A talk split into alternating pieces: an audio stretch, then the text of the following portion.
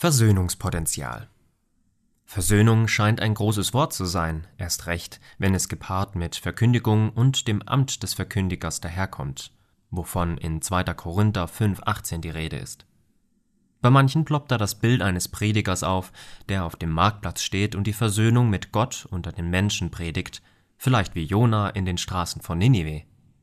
Braucht man also einen Jona in Vigo? Braucht es in Spanien überhaupt zwischenmenschliche Versöhnung? die Versöhnung zwischen Gott und den Menschen mal außen vor gelassen. Dieser Frage geht Ehepaar Hollmann nach. Versöhnung ist nötig. In Spanien herrscht ja zurzeit kein Krieg, in dem Gewalt an der Tagesordnung ist. Aber trotzdem fallen mir all diese kleinen Geschichten ein, die wir immer wieder erleben.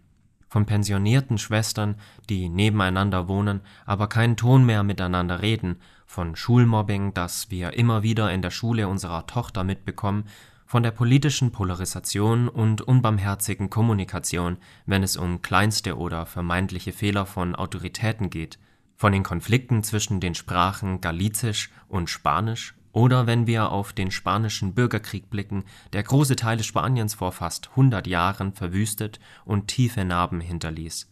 Selbst wenn wir nach außen hin harmonisch und versöhnt aussehen, Gerade im Vergleich zu anderen Regionen in dieser Welt, wenn es in die Tiefe geht, in die kleinen alltäglichen Beziehungen, bemerken wir, wie viel Versöhnungspotenzial doch vorhanden ist.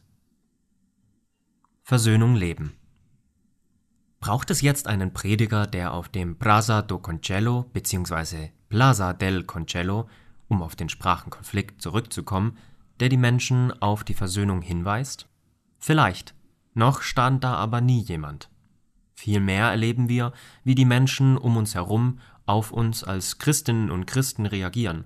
Da ist die Mutter der besten Freundin unserer Tochter. Immer wieder hören wir, wie fasziniert sie von uns als Familie ist, wie wir erziehen und miteinander umgehen. Da ist die Psychotherapeutin von zwei Missionarskolleginnen, die völlig beeindruckt davon ist, wie die beiden Kolleginnen übereinander reden. Das sind die Freunde von anderen Missionsfamilien, die bei unserem Thanksgiving Dinner in Tränen ausbrechen und immer wieder die Nähe zu uns suchen. Was nicht bedeutet, dass wir keine Konflikte haben. Aber es scheint so, dass wir als Christinnen und Christen versöhnter miteinander umgehen als die Menschen um uns herum. Und vielleicht ist das ja unsere Form von verkündigter Versöhnung.